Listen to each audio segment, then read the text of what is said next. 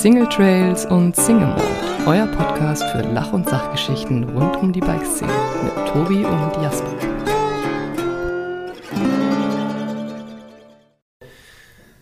Hallo und herzlich willkommen zu einer neuen Folge von Single Trails und Single Mold.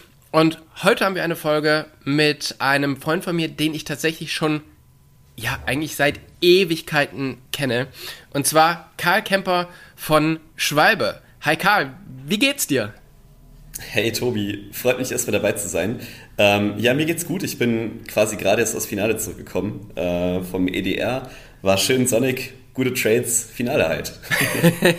ja, klassisch, äh, klassisch Finale, wahrscheinlich noch ein paar, äh, bisschen gut gegessen, schön was getrunken, oder? So wie, so wie sich's eigentlich für Italien gehört. Ganz, ganz genau, ganz genau, das war das Programm. ja, sehr schön. Ich habe ja gesagt, wir kennen uns wirklich schon seit Ewigkeiten und zwar kennen wir uns schon eigentlich lange, bevor du eigentlich ähm, ja, zur Schwalbe gekommen bist. Weißt du noch, wie wir uns kennengelernt haben? Hey, also im Prinzip äh, sind wir ja schon fast zusammen aufgewachsen. ähm, vielleicht einmal ganz kurz so als, äh, als Hintergrund. Ähm, ich habe mit dem Radsport angefangen, zusammen mit dem, Cousin, äh, mit dem kleinen Cousin vom Tobi.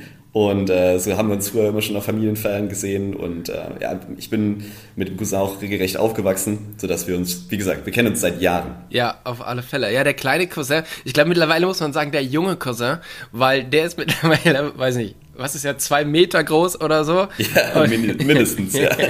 Also von daher, ähm, ja, Wahnsinn. Genau, ja, wir sind damals echt über die ganzen Home Trails zusammengefahren. Weißt du denn noch, was so, was ist bei dir so, äh, oder wo es den Ausschlag gegeben hat, dass du jetzt sagst, du möchtest gerne auch Mountainbiken? Ich würde sagen, dass du einen nicht ganz unerheblichen äh, Beitrag zu, äh, zugetragen. Ähm, du hast ja, ich, ich glaube, mitunter die Downhill-Strecke in Beckneustadt in meinem Heimatort mitgebaut. Und ich weiß noch genau, ich war damals mit, äh, mit Basti, also mit deinem Cousin, war ich im Wald. Und wir haben so ein bisschen, keine Ahnung, so Jungskram halt im Wald gemacht und äh, dann haben wir halt diese Mountainbike-Strecke gesehen. Und ich habe gerade da tatsächlich ein neues Mountainbike von meinen Eltern bekommen. Und war so, boah, cool, das ist echt geil, das muss ich irgendwie mal machen. Und ähm, ja, dann sind wir halt mit unseren Fahrrädern im Wald hoch und da mal die Strecke runter. Das war natürlich am Anfang nicht sehr ansehnlich, habe ich übrigens noch sehr lustige Videos von. ähm, und ich werde auch nie vergessen, bis, äh, als du dann das erste Mal mit uns gefahren bist. Und das war einfach für mich so richtig augenöffnend, so, wow, okay, das kann man mit dem Fahrrad machen das will ich auch. Und das war eigentlich so der Startschuss. ja, mega. Wie alt warst du da? Weißt du das noch? Boah, da muss ich so elf oder zwölf Jahre alt gewesen sein. Das ist schon wirklich lange her. Ja, crazy, ey. Ähm, jetzt sind natürlich schon so ein, zwei, drei oder äh, ja, fast ja, 20 Jahre oder so vergangen. Äh, nee, nicht ganz 20 Jahre. Aber äh, wie würdest du denn heute dein Radfahren so beschreiben?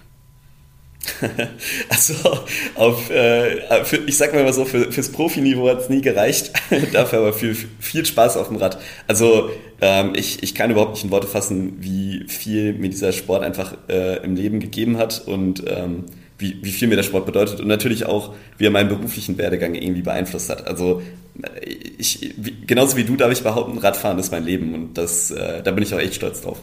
Ja, das ist, äh, das ist mega.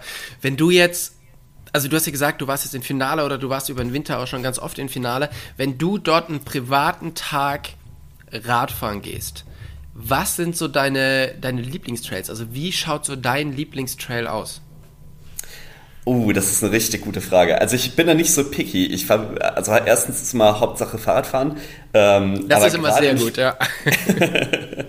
äh, ich würde sagen, ähm, ich bin mit einer Abfahrt auf Misalo schon richtig happy. Ist tatsächlich einer meiner absoluten Lieblingstrails vor Ort. Wir haben jetzt auch mal so ein bisschen angefangen, das Backcountry zu erkunden, aber ich war noch gar nicht unterwegs.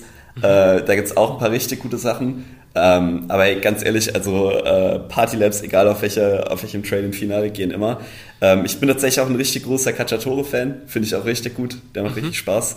Und ähm, ja, einfach weil ich ihn so oft fahre, ist so unser äh, House-Trail, sag ich immer. So unser Test-Trail ist Pino Morto. Auch ja. ein super cooler Trail, kann man richtig schön viel mit Linien spielen, schön, ähm, schön ruppig und so. Äh, den fahre ich auch sehr gerne. Ja. Aber ich, ich würde sagen Favorite, weil so abwechslungsreich ist Isalo Ecstasy.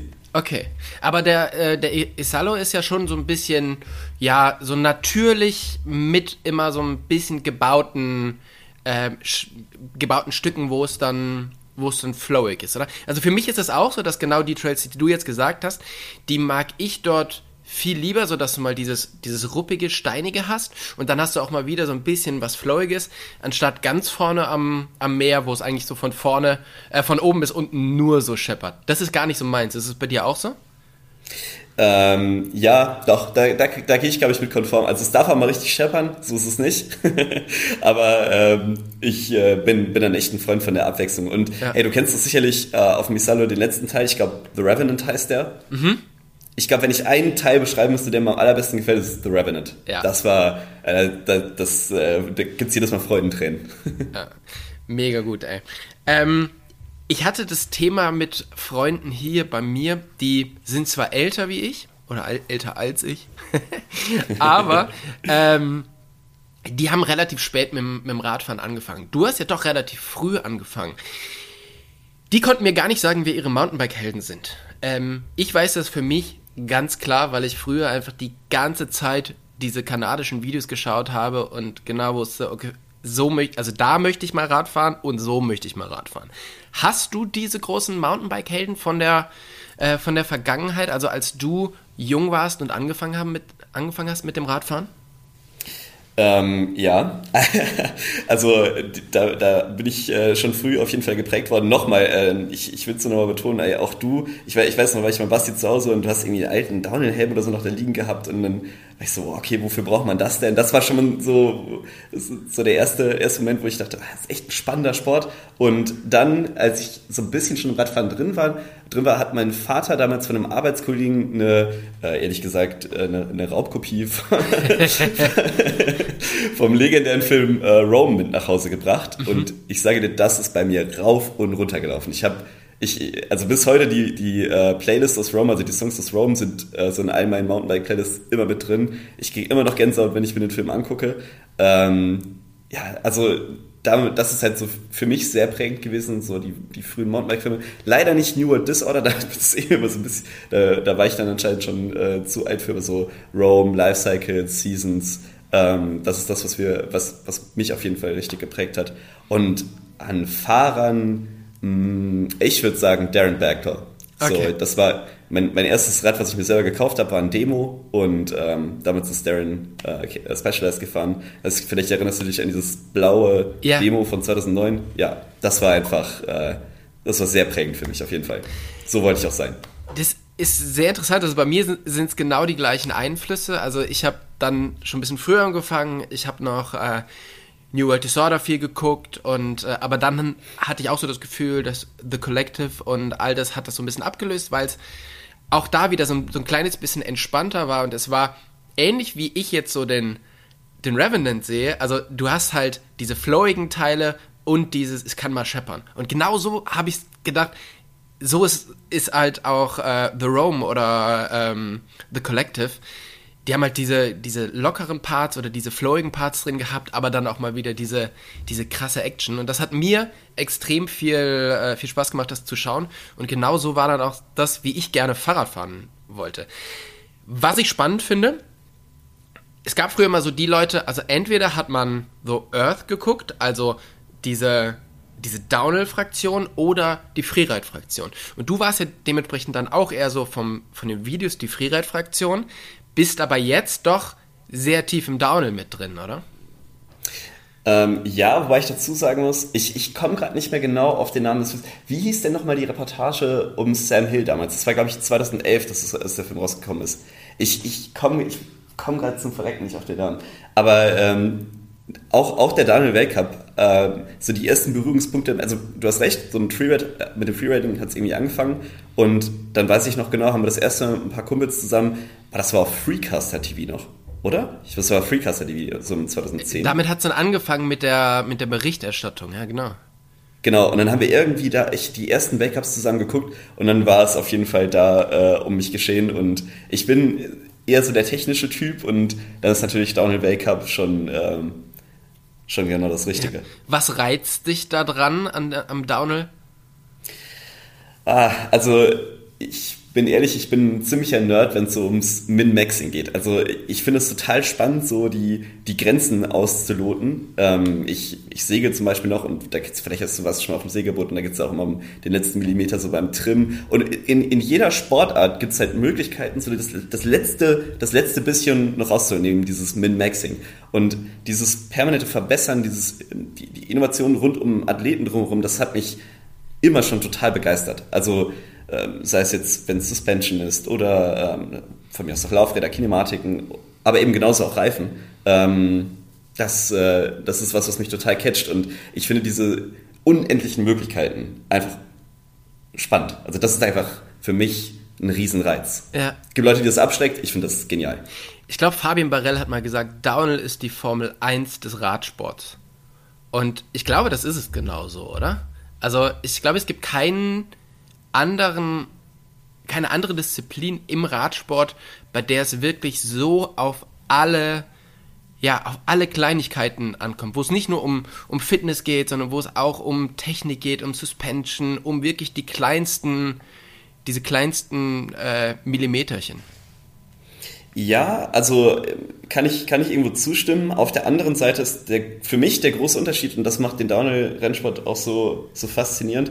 Äh, anders als in der Formel 1 äh, wird das Rennen halt nicht über 65 Runden mit Pitstop, wo du auf eine Crew angewiesen bist und so weiter ausgetragen, sondern ähm, wenn der Fahrer am Start aus dem Gate rausfährt, dann liegt alles am Fahrer. Da mhm. muss alles stimmen, du hast diese eine Abfahrt, ähm, drei Minuten auf den meisten Strecken, drei Minuten 30 oder so. Äh, und in, diesen, in diesem Zeitraum, da muss alles passieren, da muss alles stimmen. Und das ist einfach diese, dieser, dieser Druck, das sage ich jetzt so leicht, ich, ich muss ja nicht am Start stehen, ich weiß, wie die Fahrer ist natürlich immer, ist immer mega viel Pressure, aber ähm, die, dieser Druck und diese Anspannung einfach mit, mit schwitzigen Händen im Ziel zu stehen und dem Fahrer dabei zu schauen, wie er einfach die Zeit seines Lebens da fährt, das ist, ach, das, ich finde, es gibt nichts Besseres. Und das habe ich in der Formel 1 zum Beispiel nicht. Ich gucke auch gerne Formel 1, ja, mhm. aber ähm, ich finde, das unterscheidet den Downhill-Sport so massiv von anderen Sportarten. Mhm.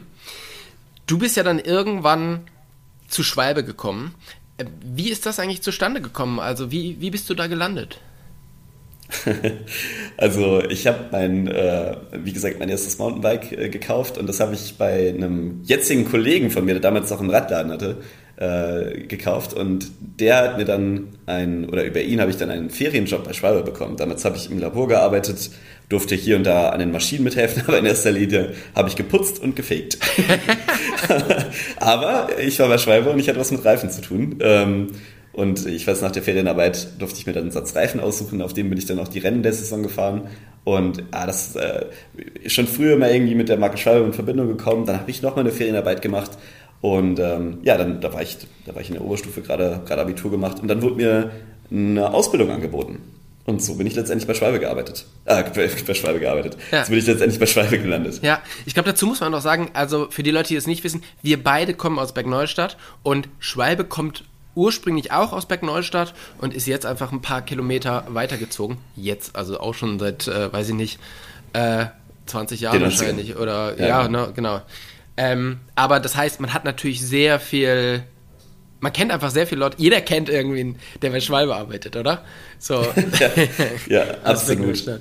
Ja, cool. Ähm, dann hast du da die Ausbildung gemacht und nach der Ausbildung warst du dann, glaube ich, auch noch viel im, äh, im Labor. Oder was, was waren denn so am Anfang nach der Ausbildung oder vielleicht auch schon so in der Ausbildung deine Aufgaben dort? Außer Fegen.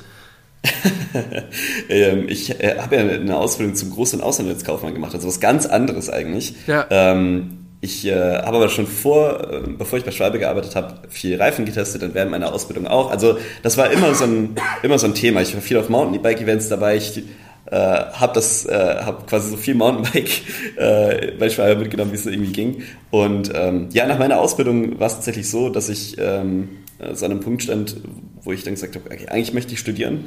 Und äh, dann, das werde ich auch nie vergessen, haben mein äh, mein, mein jetziger Chef äh, hat mir dann eine Teilzeitstelle angeboten als Junior-Produktmanager für Mountainbike-Reifen. Also eigentlich, äh, um auch meinem jetzigen Kollegen Markus Hachmeier, ähm, by the way, Entwickler der Magic Mary zum Beispiel und von vielen anderen Projekten, äh, zu, unterstützend zur Seite zu stehen. Und dann habe ich eben das gemacht. Dann habe ich äh, Teilzeit bei Schwalbe als Junior-PM gearbeitet und nebenbei Wirtschaftsingenieurswesen studiert an der TH Köln. Und, und was sind so die Aufgaben von einem Junior-PM? Oh, ähm, am Anfang habe ich einfach viel unterstützt, wenn es um die UE-Betreuung geht. Also äh, gar, das hatte noch gar nichts mit Reifenentwicklung zu tun, also geschweige denn mit Design. Ich habe also, wie gesagt, Markus unterstützend zur Seite gestanden, wenn es dabei ging, Projekte ähm, im Markt einzuführen ähm, oder Abteilungen zu informieren, ähm, mit Kunden zusammenzuarbeiten. Und irgendwann habe ich mein erstes Projekt bekommen. Das war der Pressure Prof. Den äh, kennst du sicherlich, das ist das Luftdruck ja, Luftdruckberechnungstool. Genau, das war mein allererstes Projekt bei Schwalbe. Und ähm, danach folgte der Hansdampf und dann ja. ging es halt irgendwann los. Genau, dann, dann ging es so weiter und äh, über ganz viele ja, Reifen, die du eigentlich dann gemacht hast, haben wir auch schon im Pump-Podcast, dem Schwalbe-eigenen Podcast, den ich mache, ähm, ja, einige Male drüber gesprochen. Entweder mit dir alleine oder mit deinem, ähm, mit deinem Kollegen. Und so haben wir halt schon wirklich dort viel erfahren. Jetzt bist du ja kein Junior-PM mehr, sondern was sind denn heute deine, deine Aufgaben, die du bei Schwalbe übernimmst? Also ich, seit 2019 ähm, bin ich Produktmanager und Entwickler für, äh, für Mountainbike-Reifen bei Schwalbe. Also da durfte ich das Junior dann streichen. ähm, aber schon vorher äh, übergangsweise viele der Aufgaben übernommen. Und dazu gehört zum einen natürlich das Profildesign.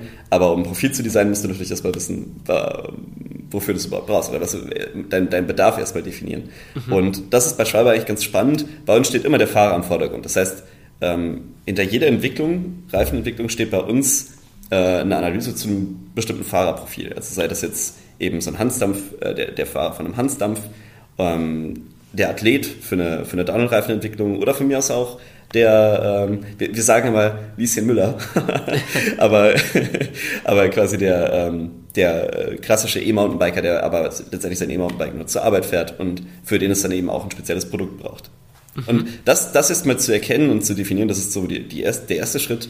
Und das dann eben ins Reifendesign zu übersetzen, sag ich immer, das ist eigentlich dann, das ist der spannende Teil der Arbeit. Diese erste Idee, also was machen wir jetzt für einen neuen Reifen? Was hat sich vielleicht an Anforderungen geändert?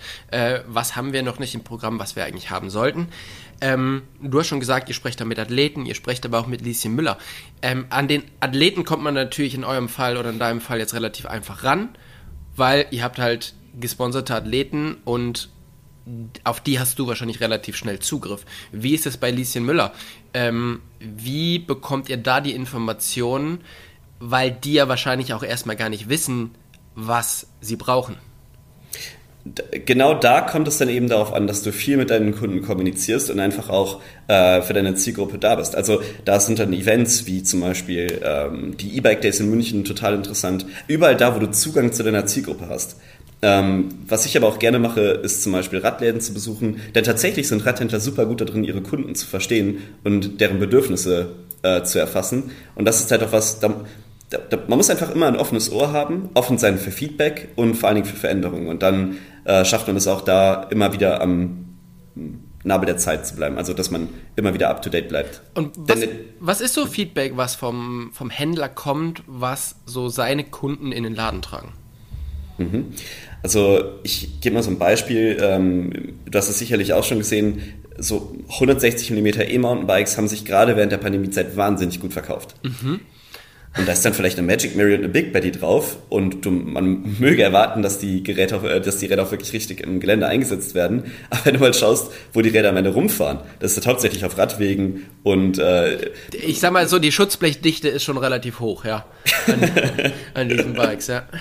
Die, äh, die Schutzblechdichte, aber vor allem auch die Dichte an nachträglich äh, angebauten Gepäckträgern, obwohl das ja häufig fully sind, ja. die ist auch erschreckend hoch. Also, aber ähm, ich, ich würde ehrlich gesagt gar nicht drüber lachen, denn es ist halt, die Leute erkennen ihre eigenen Bedürfnisse, passen entsprechend ihre, ihre Räder an und dann sind wir als Industrie vielleicht auch manchmal schon zu spät. Und mhm. ähm, das sind genau die Dinge, wo man halt eben beobachten muss und schauen muss, okay, wie, wie haben sich da vielleicht die, die äh, Bedürfnisse des Kunden verändert und was können wir machen, um dem halt eben entgegenzukommen.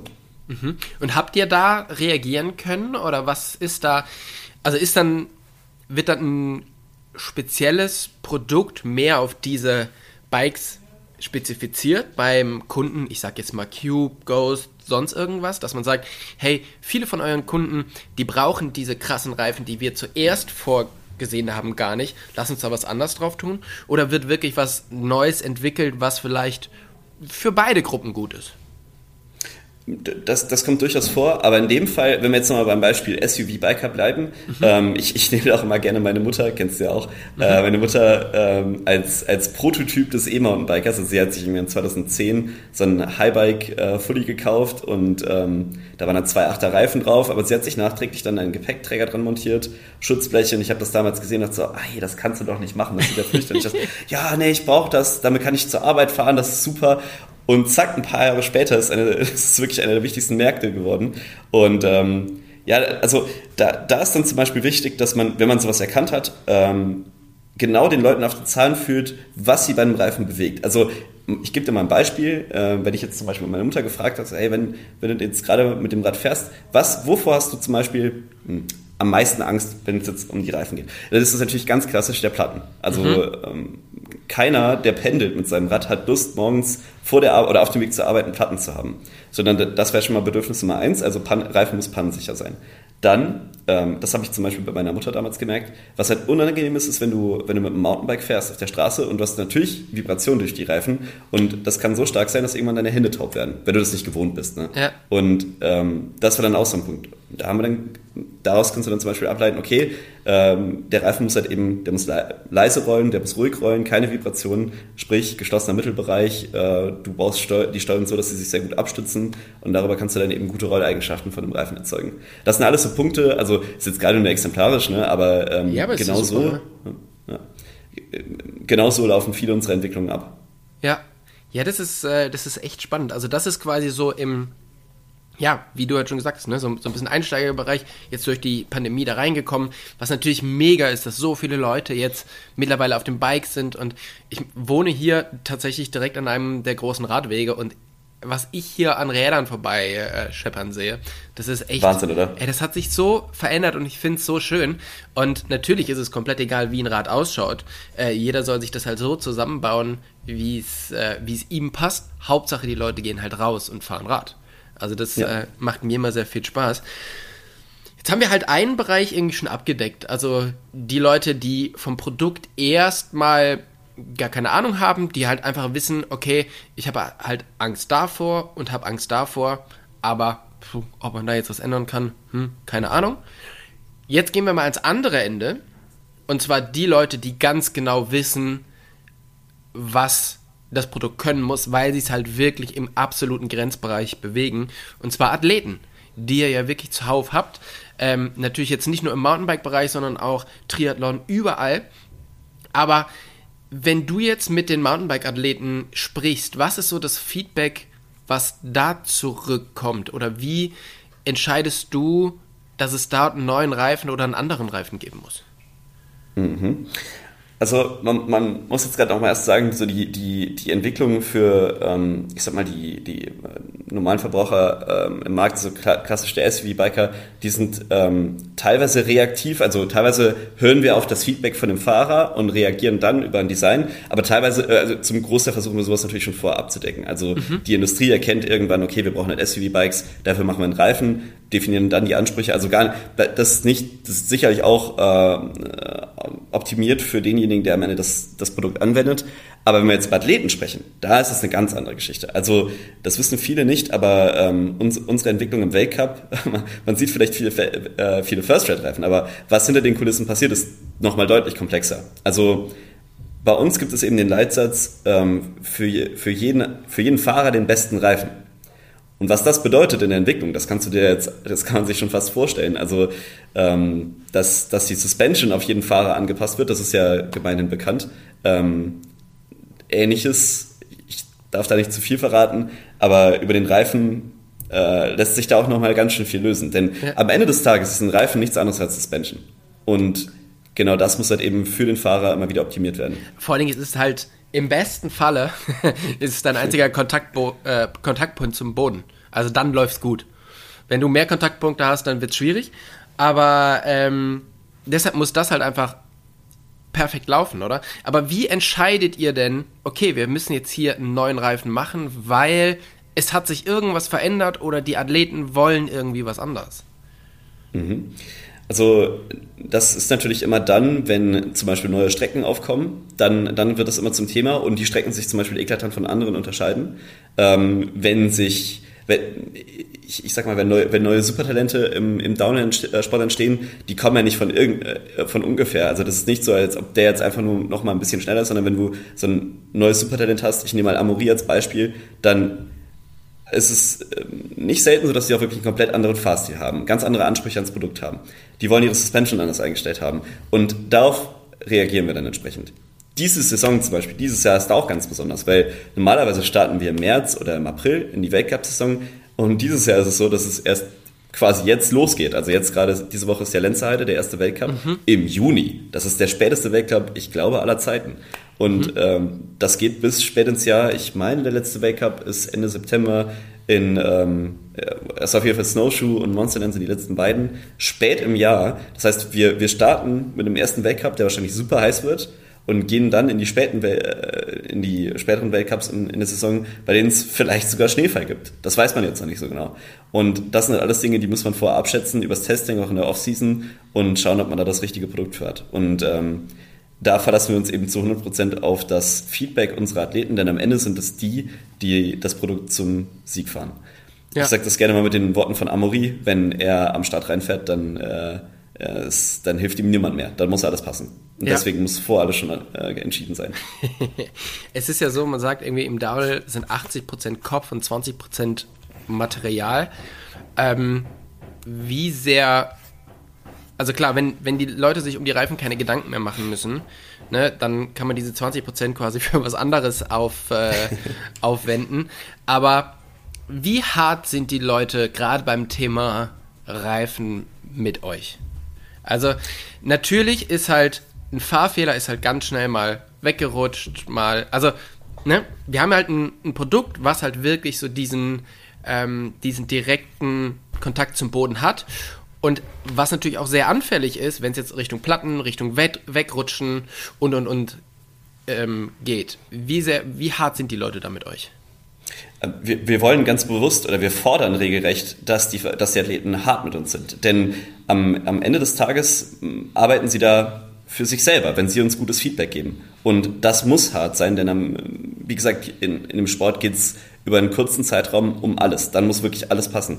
Ähm, das, das Gefühl, also gerade, dass der Kopf so viel mitfährt, äh, das ist absolut richtig in dem Sport. Und ähm, ich, ich gebe dir da auch mal ein Beispiel. Also wenn ich jetzt zum Beispiel sage, ich habe hab zwei Compounds. Das erste Compound, das hat mega, mega Gripwerte. Das ist, gibt, gibt eine super Haftreibung. Also ich habe ganz späten Grip, Gripverlust, aber dafür passiert dieser Gripverlust relativ plötzlich. Oder ich habe einen Compound, was sich immer gut ankündigt, was aber vielleicht nicht absolut so hohe Gripwert hat, dann kann ich dir Brief und Siegel geben, dass ähm, die Top-Athleten immer das zweite Compound bevorzugen würden. Nicht, weil sie das erste nicht halten können, sondern weil sie overall damit ein besseres Gefühl haben und dann auch dem Reifen eher vertrauen. Das ist, wie gesagt, dann äh, so die, dieses Zusammenspiel von dem Technischen eben mit dem Kopf. Mhm. Äh, du kannst teilweise sogar über Reifenakustik das Fahrgefühl von, von, äh, von Fahrern beeinflussen. Also es sind viele, viele Dinge, die da eben zusammenspielen und ähm, ich muss da auch ganz ehrlich sagen, also es gibt Fahrer, mit denen kann man das sehr gut zusammenarbeiten, die eben sehr kritisch sind, sehr technisch. Ähm, um so ein paar Beispiele zu nennen. Also eine Miriam Nicole ist da super unterwegs, der hat ein sehr gutes Gefühl. Ein Amaury, natürlich, klar, Top, Top-Fahrer, Top-Gefühl. Ein Benoit Coulange. Aber da gibt es noch viel mehr. Also es, ähm, das siehst du dann aber auch, wie die Fahrer sich eben nochmal von anderen unterscheiden. Also gerade die, die da eben sehr technisch sind, genau wissen, was sie wollen, äh, ihre, ihre Ansprüche definieren können. Die, ähm, äh, sind auch meistens die, die dann mit, mit neuen Entwicklungen glänzen können. Ja, wie gerne probieren denn Athleten neue Entwicklungen aus? Weil ihr habt natürlich ganz viele Stellschrauben, an, an denen ihr drehen könnt, was man jetzt vielleicht von außen natürlich erstmal nicht seht. Aber ähm, trotzdem, wenn man halt überlegt, ich habe 80% Kopf, 20% habe ich quasi übrig fürs Material und dann habe ich, besteht so ein, so ein komplettes Fahrrad ja nicht nur aus Reifen. Ähm, gehen die meisten Athleten dann eher den Weg zu sagen, ich bin letztes Jahr auf dem Reifen gut gefahren, damit hatte ich keine Probleme, ich möchte mir jetzt keinen Kopf darum machen, was Neues auszuprobieren. Oder sind es wirklich Athleten, die sagen, nee, nee, immer her mit dem neuen Zeug, ich will das testen, weil vielleicht macht es das ja nochmal ein bisschen besser. Mhm. Also die Athleten, die sich immer auf dem Material ausruhen, also ne, frei, frei dem Motto, das habe ich immer schon so gemacht. D davon gibt es einige. dann natürlich, also da, das ist aber auch legitim. Also auch das kann ja ein Ansatz sein. Klar. Wenn ich immer auf dem gleichen Material unterwegs bin, dann weiß ich auch, wie der Reifen sich in allen Bedingungen verhält. Das ist unter anderem das Erfolgsrezept von der Magic Mary. Ähm, aber auch, auch da nochmal, also insbesondere die Fahrer, die halt immer pushen, sich eigentlich nie auf dem ausruhen, was sie haben. Das sind die Fahrer, die du im Racing immer wieder in der Spitze siehst. Mhm. Also ist es, also dieses weil es, es gab ja zum Beispiel vor ein paar Jahren, war Josh Bryson ganz weit vorne, ist fast Weltmeister geworden, hat die gesamte Serie gewonnen. Im gleichen Team gab's ein, äh, gibt's halt Greg Minard. Die beiden sind komplett unterschiedlich. Der eine lernt das Rad zu, schnell zu fahren, was er bekommt, und der andere macht halt wirklich ähm, ja, stellt einfach an jeder Schraube, versucht bei der Suspension nochmal so einen Mittelklick zu finden, ähm, weil ihm ein Klick zu viel ist und so. Und beide fahren Top-Zeiten.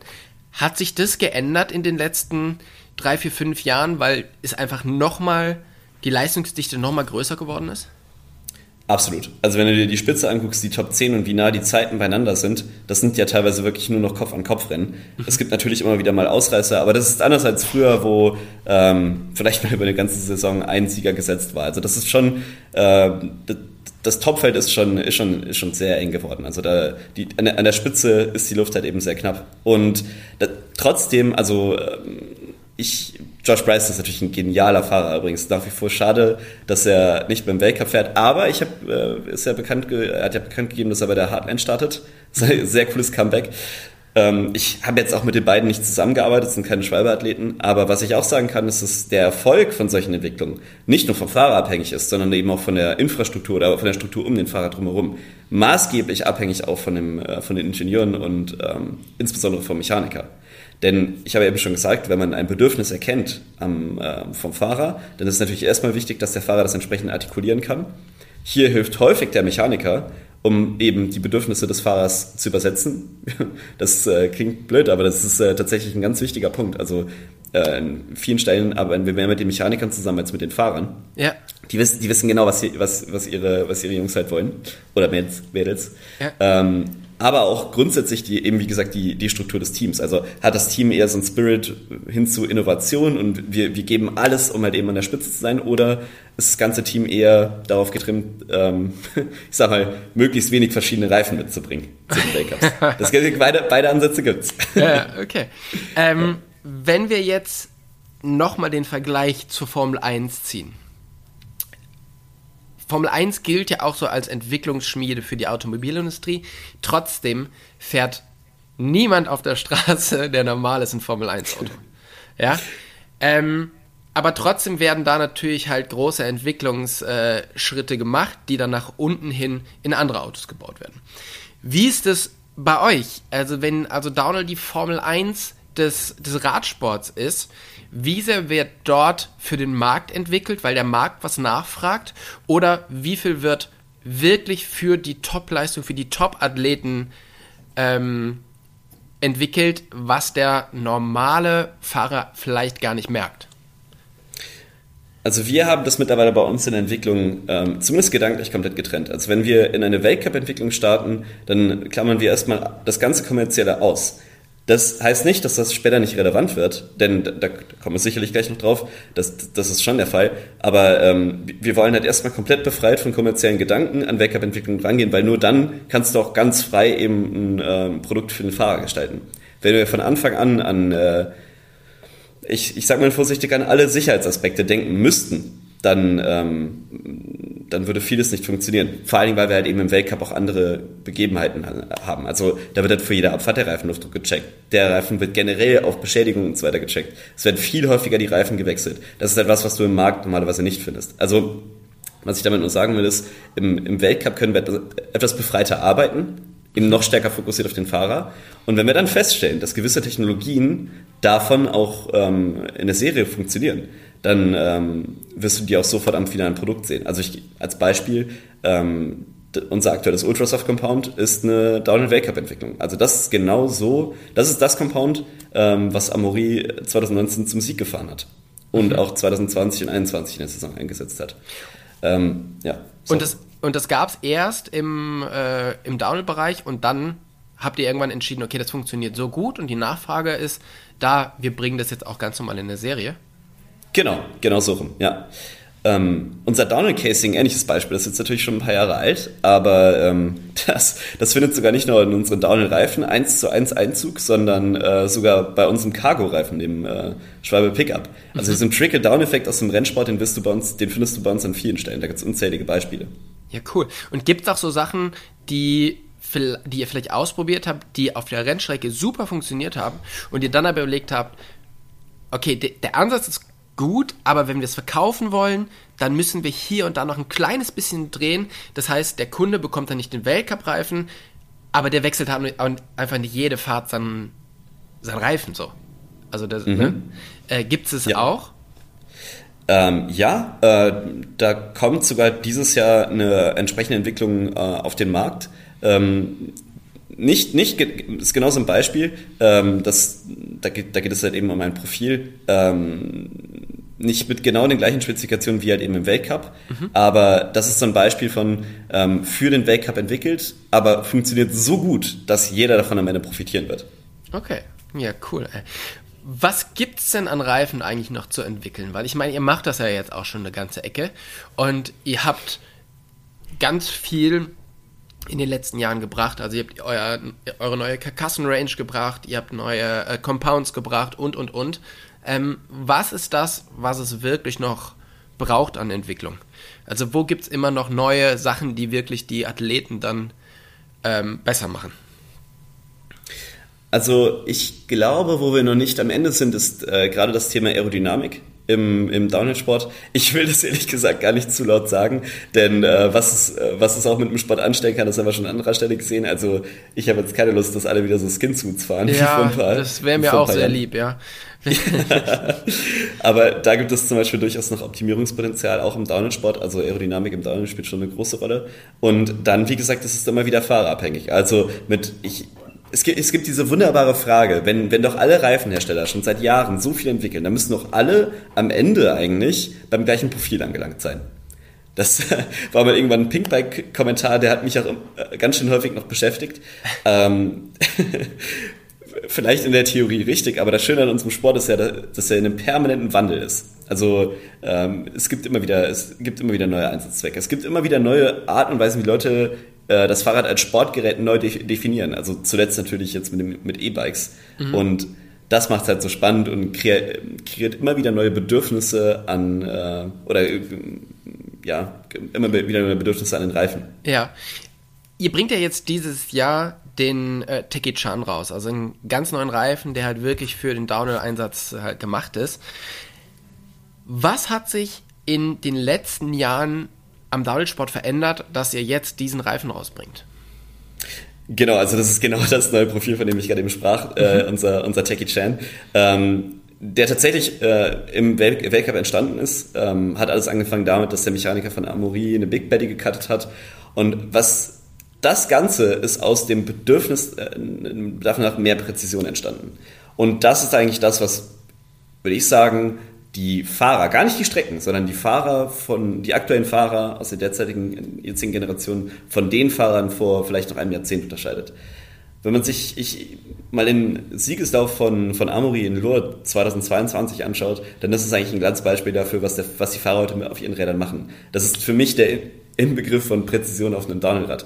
Und um eben das zu unterstützen, haben wir diesen Reifen entwickelt. Mhm. Bei dem Reifen geht es rein weg um Präzision es gab vor einigen Jahren, als Sam Hill seine Hochphase hatte, da hat er, ist er auf einmal Flat Pedals gefahren und hat dadurch einen komplett anderen Stil in den Sport gebracht. Also halt viel unkontrollierter, aber trotzdem super schnell. Ähm, er hat breite Lenker gefahren, hat das in den Sport reingebracht und hat damit wirklich diesen kompletten Sport nochmal auf eine neue, auf ein neues Level gebracht.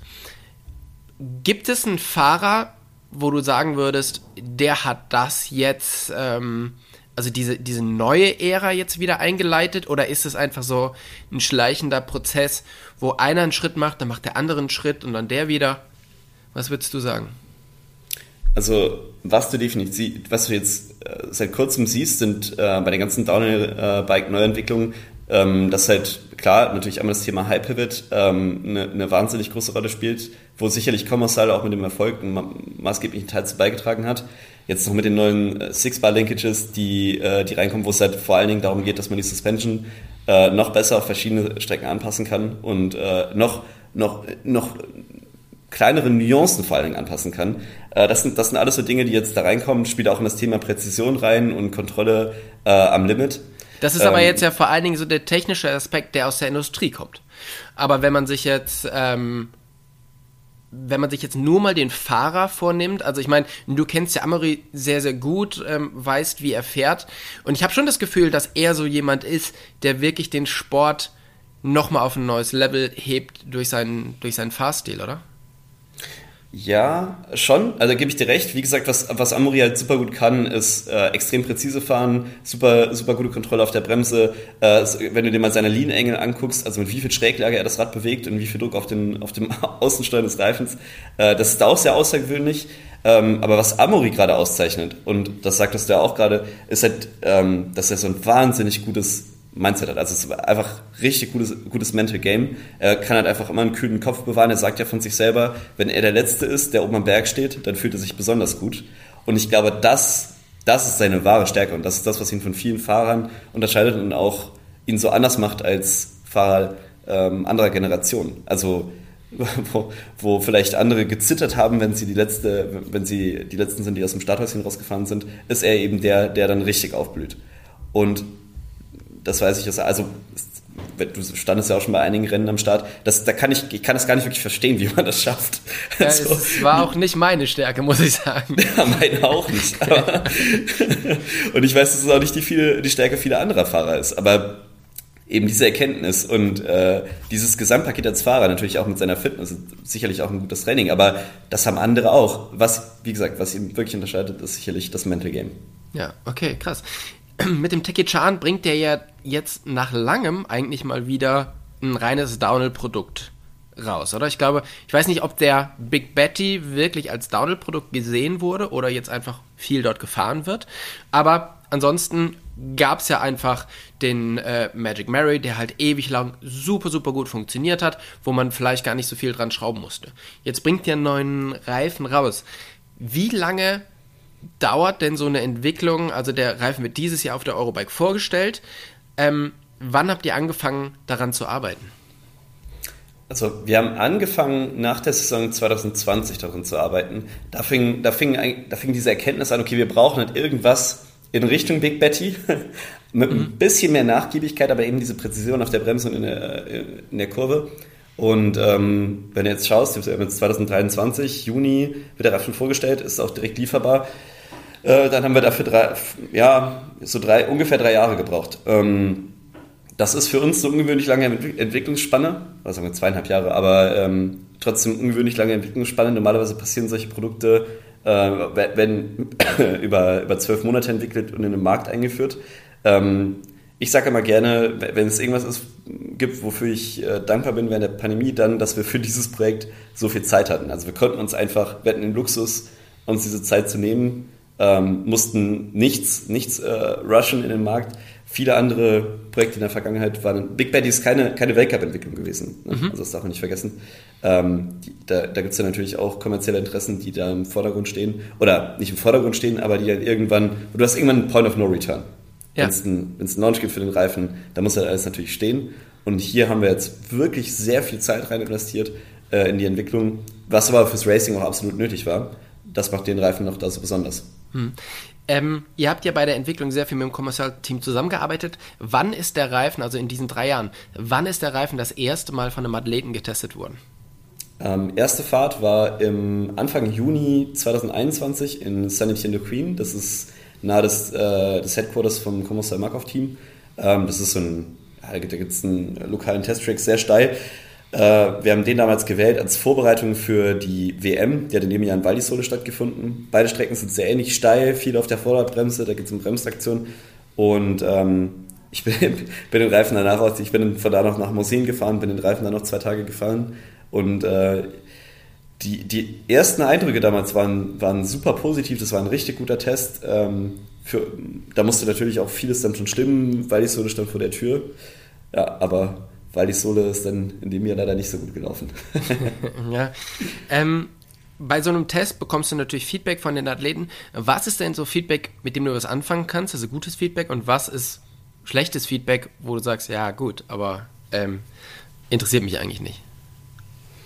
Mm, also das, ja, das ist ganz schwierig zu sagen. Schlechtes Feedback ähm, würde ich sagen, gibt es was nicht. Es kommt eher auf die Interpretation an. Also, was natürlich nicht funktioniert, ist, wenn der Fahrer gar nichts sagt.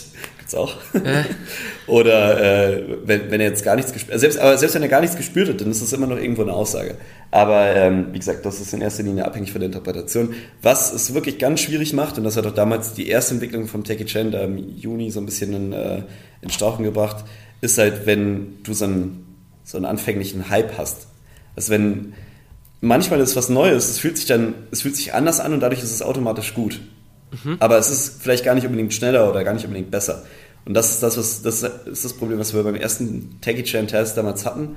Es war halt nach zwölf Jahren, damals zwölf Jahren Magic Mary, ne, stimmt nicht, sorry, zehn Jahren Magic Mary, mhm. war es halt endlich mal was Neues und das fand der, fanden die Fahrer super. Es hat sich gut angefühlt, aber ähm, die negativen Aspekte wurden dabei irgendwie so ein bisschen so ein bisschen vergessen. Und äh, das weißt du ja wahrscheinlich, ähm, wir mussten den Reifen dann tatsächlich danach nochmal neu entwickeln, weil wir einfach so ein paar Sachen in diesem anfänglichen Hype, ähm, die wurden nicht rausgespürt.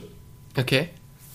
Also die, die wurden Ab einfach beim Feedback, was, was bekommen, äh, was ihr bekommen habt, wurden die einfach so ja gar nicht genannt, oder? Äh, ja, genau, richtig. Also es ist nicht aufgefallen. Der Fahrer war so begeistert davon, dass er eigentlich was anderes hatte als eine Magic Mary, dass er so ein bisschen aus den Augen verloren hat, ähm, da jetzt noch die, die vielleicht nicht ganz so guten Aspekte rauszufiltern. Okay, Und, spannend. Ja. Ähm, ab wann sind denn die, ähm, die Athleten das dann wirklich im Weltcup gefahren? Also ich weiß, es steht eigentlich, es hat glaube ich noch bei keinem drauf gestanden, äh, mhm. aber ab wann sind die des, den Reifen so gefahren? Der, erste Weltcup-Einsatz war Maribor 2021, das war Ende, ich glaube Anfang Juli war Maribor. Und, und, und fällt ja. anderen Athleten das auf, dass das jetzt doch keine, keine Magic Mary ist? Oder was stand auf dem Reifen drauf? Oh ja, also auf dem Reifen stand gar nichts drauf, was vielleicht sogar ein strategischer Fehler war. Weil wenn gar nichts draufsteht, ist es besonders, äh, es ist meistens sogar noch besonders auffällig. Ähm, wir wurden direkt, direkt darauf angesprochen. Also klar, sowas, sowas fällt auf. Ähm, in der Liftschange schaut man natürlich auch auf die Räder der anderen und äh, wir hatten auch damals direkt einen, gar direkt einen Beitrag auf Pinkbike. Ähm, das, das kann man so oder so sehen. Das ist halt immer die, äh, das, das Problem mit Entwicklungen im, im Racing. Du kannst davon ausgehen, dass die irgendwo öffentlich werden. Ja. Außer du machst es wie Honda und baust eine große Box drumherum. Aber bei Reifen ist es das relativ schwierig. Das ist bei Reifen schwierig, ja. ja. da gebe ich dir recht. Ja. Okay. Das heißt, so lange seid ihr das dann gefahren und dann hast du ja erzählt, ihr musstet den nochmal neu entwickeln. Ähm, es gibt ja Teile am Reifen, die sind relativ easy zu verändern. Ich sage mal, ein mhm. Compound ist wahrscheinlich relativ easy, weil du halt eine andere Gummimischung wählst. Ähm, ein ähm, Profil ist wiederum ein bisschen schwieriger, weil es halt einfach eine Form gibt und die ist halt einfach so, wie sie ist. Ähm, musstet ihr wirklich komplett nochmal alles, also auch das Profil neu entwickeln? Oder worauf kann man noch relativ einfach Einfluss nehmen? Also tatsächlich, äh, wenn du das jetzt beziehst auf äh, das Werkzeug, also die Form, wir mussten tatsächlich auch eine neue Form für den Reifen machen. Ähm, die nachträglich zu verändern, ist relativ schwierig. Also was, was immer geht, ist äh, mehr Profiltiefe. Was nicht geht, ist weniger Profiltiefe. Ja. das ist ja negativ am Profil. Also es geht auch, aber das ist nicht, äh, nicht wirklich gut. Ähm, naja, also da, da haben wir dann eine neue Form gemacht. Ähm, was also nachträglich verändert werden kann, können Nuancen, aber äh, wir, wir versuchen das dann auch mal direkt richtig zu machen und dann auch eine, eine ordentliche Form drumherum zu bauen. Okay, aber jetzt ist ähm, seit 2021, wo der das erste Mal gefahren worden ist, bis jetzt ist ja doch eine ganze, eine ganze Zeit. Hat sich in der Zeit nochmal irgendwas verändert? Oder warum dauert es dann doch so lange, bis, also wenn sich nichts mehr verändert hat, warum dauert es dann doch so lange, bis der rauskommt? Ja, also ähm, die zweite Veränderung war, stand dann bereit äh, für das erste Testcamp im März 2022, also gerade mal letztes mhm. Jahr. Und wir wollten uns dann eben die Zeit nehmen und sagen, okay, wir, wir fahren jetzt mit dem Reifen die Saison durch, ähm, um mal dieses naja, ich sag mal, den, den, Misserfolg der, der vorangegangenen Saison ähm, zu vermeiden. Also wirklich, dass wir uns sicher sind, dass das Design, so wie es jetzt ist, auch dann äh, das ist, was wir haben wollen oder was die Athleten haben wollen. Haben die Saison abgewartet und äh, spätestens am Maurice Overall-Sieg auf dem Reifen war dann der, der, äh, der entscheidende Moment, wo wir gesagt haben, okay, jetzt passt's, Vollgas. Okay, aber habt ihr in diesem, in diesem Zeitraum nochmal irgendwas am Reifen verändert oder war es wirklich, ihr wolltet nee. einfach sehen, wie verhält er sich und ähm, ja, das, genau. Äh, das klingt sehr, sehr spannend. Und jetzt ist natürlich die Frage, wofür ist der Reifen eigentlich? Also was ist das, was ihr da neu entwickelt habt?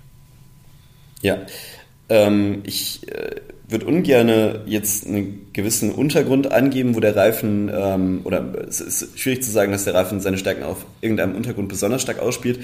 Äh, wie gesagt, es geht in erster Linie um Präzision.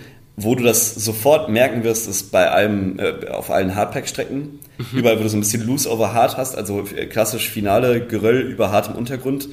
Da merkst du, wie der Reifen einfach gefühlt durch die Steine durchschneidet, durch seine sehr stark exponierten Schulterstollen. Ähm, funktioniert aber auch im Loam ausgesprochen gut.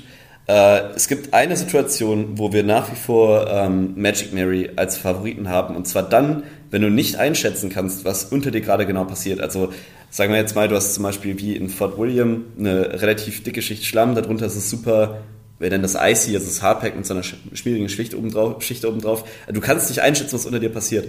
Dann brauchst du diesen super großen Grenzbereich von der Magic Mary. Mhm. Und das macht die beiden Reifen eigentlich, das unterscheidet sich sehr stark. Also Magic Mary hat eben einen wahnsinnig großen Grenzbereich, aber du kennst es auch sicherlich, wenn man mal zum Beispiel in so einem, ähm, wenn, wenn du äh, so ein bisschen so ist, wenn du so einen, ähm, eine Kompression hast, viel Druck am Vorderradreifen der Magic Mary, da merkst du schon, dass da viel Energie auch, äh, auch seitlich verloren geht. Das beim Techie Channel nicht so. Also der, je, je, mehr Zünder du dem gibst, desto mehr baut er, baut er auf. Der belohnt extrem aktives Fahrverhalten, eine gute Kurventechnik. Dann fährst du damit Radien, von denen du vorher gedacht hast, dass das gar nicht möglich ist. Und bei einer Magic Mary ist es, wie gesagt, schon eher so, dass der Reifen ein bisschen mehr driftig ist. Also, äh, wenn du mal ein Rallye-Auto gesehen hast, ähm, dann Magic Mary ist so ein bisschen so wie das Rallye-Auto, muss ein bisschen am Rutschen, aber natürlich auch schnell durch alle Kurven. Und Teggy Chan ist dann schon eher, schon eher so der, der Formel-1-Reifen, quasi wie an der Schnur gezogen durch die Kurve. das klingt sehr, sehr gut. Ich habe den Reifen hier bei mir zu Hause aktuell auf der Werkbank liegen. Ich werde ihn ähm, die nächsten Tage draufbauen und dann geht es für mich auf den nächsten Trip. Und ich bin sehr, sehr gespannt, ob ich das auch fühlen kann.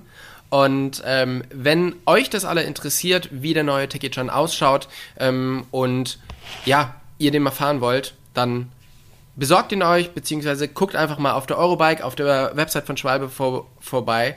Und ähm, so richtig in die Hand nehmen kann man den wahrscheinlich im, im Herbst bei irgendwelchen Events, oder? Äh, nee, also tatsächlich äh, haben wir den ab, ist er ab Juni direkt lieferbar. Also zur, zur Markteinführung wird er direkt lieferbar sein. Ähm, wir werden auch ähm, den auf diverse Shows mitnehmen. Äh, mhm. Äh, du wirst ihn ab Juni auf allen Schwalbenständen sehen. Ja, perfekt. Also dann, äh, das ist doch was. Karl, vielen, vielen Dank für deine Zeit. Es hat mir sehr viel Spaß gemacht, mit dir zu reden und äh, ja, wirklich so einen, so einen tiefen Einblick mal in die Reifenentwicklung zu bekommen und was ihr euch dabei alles denkt. Und ähm, Vielen Dank und ich hoffe, wir gehen demnächst mal wieder zusammen Radfahren. Ja, das hoffe ich auch. Danke dir, Tobi. War mir eine Freude. Also, bis bald. Tschüss. Bis dann. Ciao.